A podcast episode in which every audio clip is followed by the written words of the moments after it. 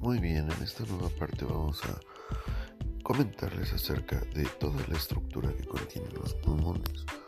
Mm, comencemos por eh, los lóbulos en los cuales se dividen los pulmones.